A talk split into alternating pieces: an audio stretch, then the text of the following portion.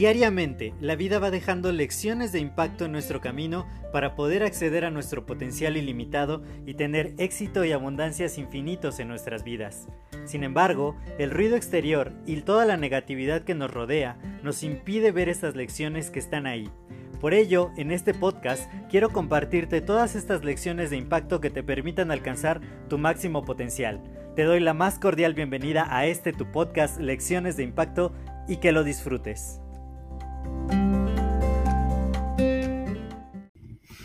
Hola, yo soy José Mejía y quiero darte la más cordial bienvenida a este nuevo episodio de tu podcast Lecciones de Impacto. Y esta semana quiero hablarles acerca de un tema sumamente importante y más para los emprendedores, que es la educación financiera.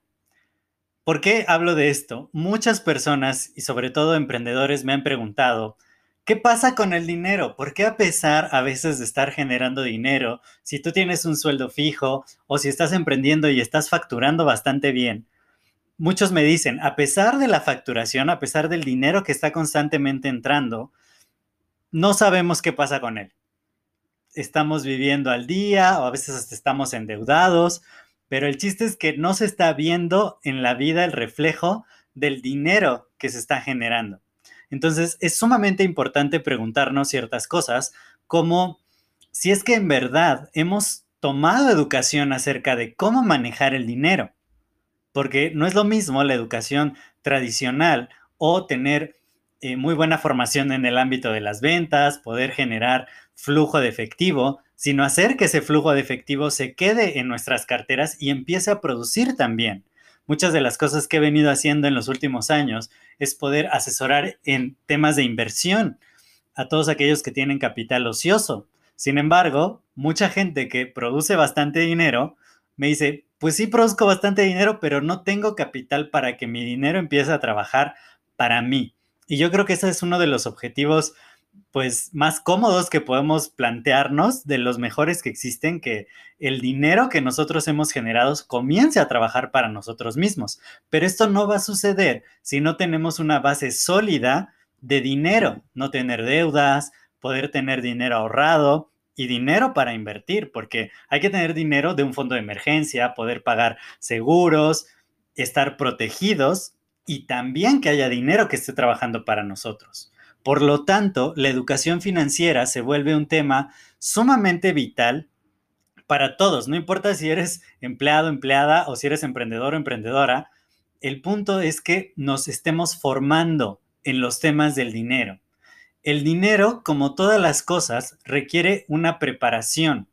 Es como un doctor, un doctor tiene que saber anatomía, porque si no, pues ¿cómo, cómo vas a ver cómo curar ciertas enfermedades? Lo mismo para un emprendedor. Me voy a enfocar mucho en los emprendedores porque es donde más he tenido tantas entrevistas y los he podido asesorar en esos temas. Cuando doy la consultoría de negocios, el primer tema es a ver, ¿dónde está el dinero que estás generando? ¿Qué le pasa? ¿Hacia dónde se va? ¿Qué ventajas le está sacando a tener más flujo de efectivo? Entonces, me voy a enfocar en el tema de los emprendedores porque son los que más me dicen, yo facturo muy bien, a veces facturan cientos de miles, millones de pesos mexicanos, pero no tengo, no tengo dinero, así como flujo de efectivo libre. Es más, hasta tengo deudas, ¿no? Entonces, vamos a ver justamente cuáles son los fundamentos de tener una buena salud financiera, cuáles son los indicadores que tenemos que estar midiendo constantemente para eh, poder manejar bien nuestro dinero y, y también separar las finanzas personales de las finanzas de la empresa.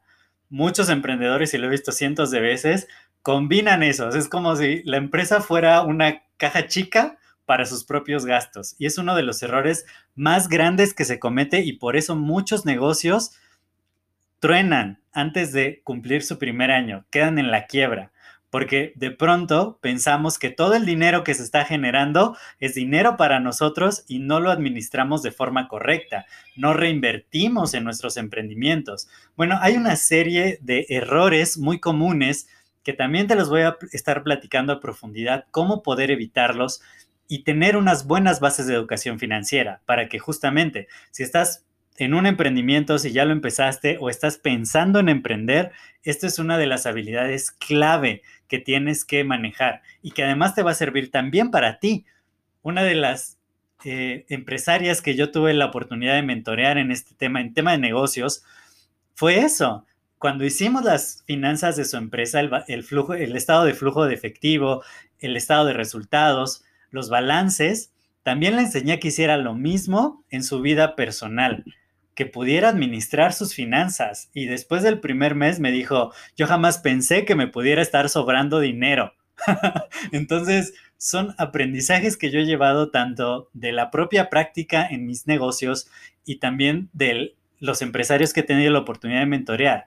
Y de todo eso te quiero hablar esta semana. Así que no te pierdas todos los episodios. Hoy es lunes 2 de agosto. De hoy del 2 al 6 voy a estar hablando de este tema que me parece una habilidad sumamente importante. Y también, claro, si no te quieres esperar, puedes ir a mi canal de YouTube. Me encuentras como José Mejía Espejel. Voy a dejar el link en eh, la descripción de este episodio.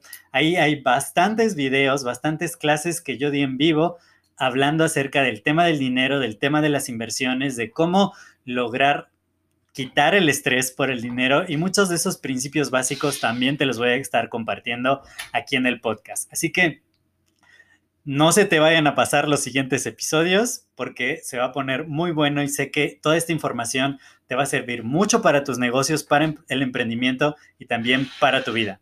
Yo soy José Mejía, para mí fue un placer compartir estos minutos contigo. Si te ha agregado valor este podcast, compártelo para que también otras personas se beneficien de ello y me ayudas a seguir expandiendo el impacto positivo. Cuídate mucho y nos escuchamos en el siguiente episodio. Hasta luego.